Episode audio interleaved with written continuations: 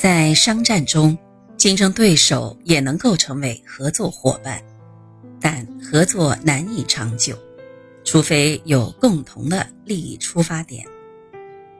如果能够拉拢对手为自己效力，敌为我用，便找到了这个出发点，从而能够长久地消除竞争对手的威胁，利用他的优势来促进自身事业的发展，从而能够更加有效地。壮大实力。在洛克菲勒眼中，人才永远是一个公司最重要的资源，不管是对手公司还是自己公司，没有人才都很难发展壮大。所以，每当征服一个竞争对手后，洛克菲勒总会挖掘敌方阵营的人才，从而好事成双。并乐此不疲。一八七二年前后，洛克菲勒在与克拉克佩恩公司竞争的过程中胜出。该公司在克利夫兰城里的地位很重要，是洛克菲勒的劲敌。洛克菲勒之所以满意，一是因为胜利，二是因为该公司合伙人之一佩恩加入到了他的阵营。佩恩从耶鲁大学毕业，在南北战争中得到了上校军衔。他在欧几里得大道有一幢豪宅。佩恩非常年轻，待人接客不失礼貌，受到了洛克菲勒的赞赏。一八七一年冬的某一天，洛克菲勒向佩恩发出了邀请。两人在克利夫兰市中心一家银行里见面。商谈中，洛克菲勒提出，在由标准石油公司控制的前提下，创建一个高效庞大的石油工业体系。接着，他把标准石油公司马上就可扩资的消息简单告诉了佩恩，然后开门见山地问道：“假如数额和详细的条款？”能够达到您的要求，您是否愿意加入呢？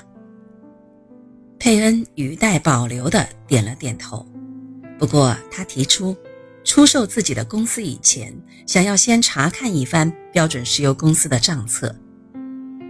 在查看账册的过程中，标准石油公司丰厚的利润让他大感惊讶。看完以后，他对洛克菲勒说道。我们会尽快找人对工厂进行估价，你耐心等待消息。佩恩和合伙人商谈过后，对洛克菲勒提出买下他们的炼油厂需要支付四十万美元。洛克菲勒很清楚这个价格有些高，但考虑到买下这个炼油厂以后，他将会成为世界上规模最大的炼油商时，还是决定成交。随后，洛克菲勒热情地邀请佩恩加盟。不久之后，他如愿以偿。1874至1875年间，洛克菲勒并购了纽约州的查尔斯·普拉特公司。此事的重大意义在于，亨利 ·H· 罗杰斯被引入了标准石油公司。纽约的炼油商曾因反对南方发展公司而建立了联络委员会，该委员会就是由罗杰斯领导的。不过，他也最早叛变投靠了标准石油公司。洛克菲勒为取得的成功感到得意。在这里，我非常高兴地通知大家，在大多数情况下，曾经顽固地反对我们的人。只要不理会谣言，和我们直接进行面对面的交流和探讨，肯定会加入我们的阵营，并且终生不悔。虽然罗杰斯后来和洛克菲勒之间发生了矛盾，但是他本身具有的管理才能是无可否认的。一八七五年初，泰特斯维尔地区第二大炼油厂。波特摩兰德公司被洛克菲勒兼并了，并且使得标准石油公司引入了年仅二十七岁的商业佼佼者约翰 ·D· 阿奇博尔德。当初在泰特斯维尔的歌剧院里举行的抗议南方发展公司的大会上，他发表了那篇振奋人心的演讲，弄得群情激愤。不过，现在的他觉得以前的自由竞争理念已经过时了，因此选择了被兼并。阿奇博尔德来到标准石油公司后，地位仅次于洛克菲勒的老伙伴弗拉格勒。洛克菲勒对他产生浓厚兴趣，发生在一次外出中。有一次，洛克菲勒前往泰特斯维尔，在一家饭店里登记住宿的时候。发现单子上的签名一栏里写着“一桶油四美元，约翰 ·D· 阿奇波尔德”。这样充满自信的推销自己的方式令洛克菲勒印象深刻。毕竟当时市场上的石油价格比这要低很多。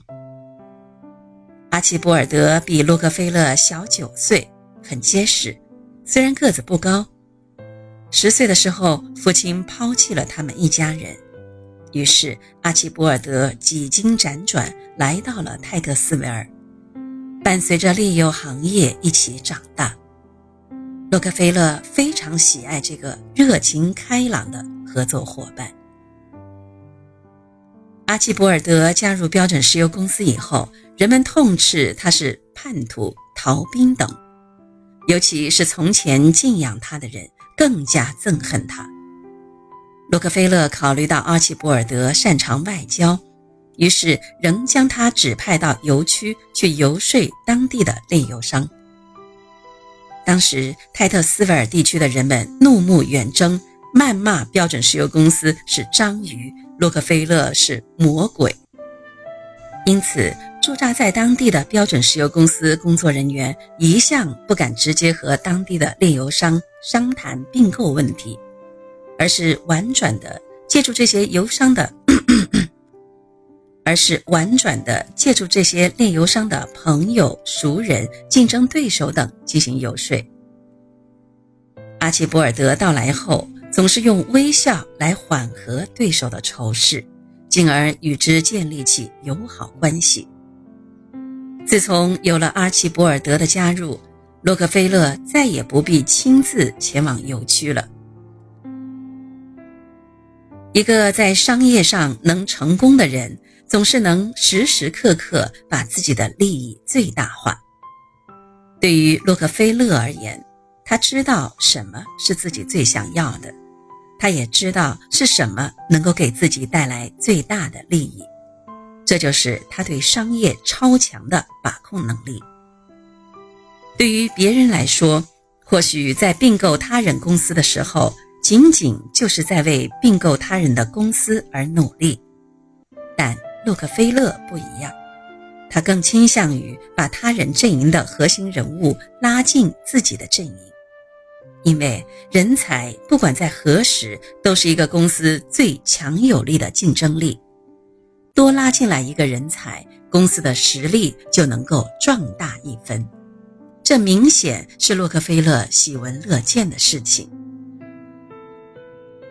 在商业中，利益是至上的，只要我们能够开出令人心动的条件，对手公司的人也不一定就不会为我们所用。但我们始终要明白的是，用人不疑。既然决定启用从对方阵营里拉过来的人了，我们就应该用信任给他们一片能够展翅的天空。因为只有这样，才能真正做到敌为我用，使我们的实力不断的发展壮大。在生活中，我们经常会看到这样的状况。很多公司在兼并了其他公司之后，就把原来该公司的员工边缘化，只任用自己信任的人。这样的做法虽然也做到了敌为我用，但我们谁都不会说这样做能使自身的实力得到发展壮大。只有让对方阵营的人真正发挥他们的才能，这样的用，才算是用得其所。商战中一定要放下以往的成见或恩怨，一切以是否有利于企业发展为标准。当我们的实力强于竞争对手，使对手臣服时，这正是宽厚待人、挖掘敌营人才的好时机。千万不可趾高气扬、肆意报复。放走一个这样的人才，就等于把他拱手让给了其他竞争对手，增加了对自身的威胁。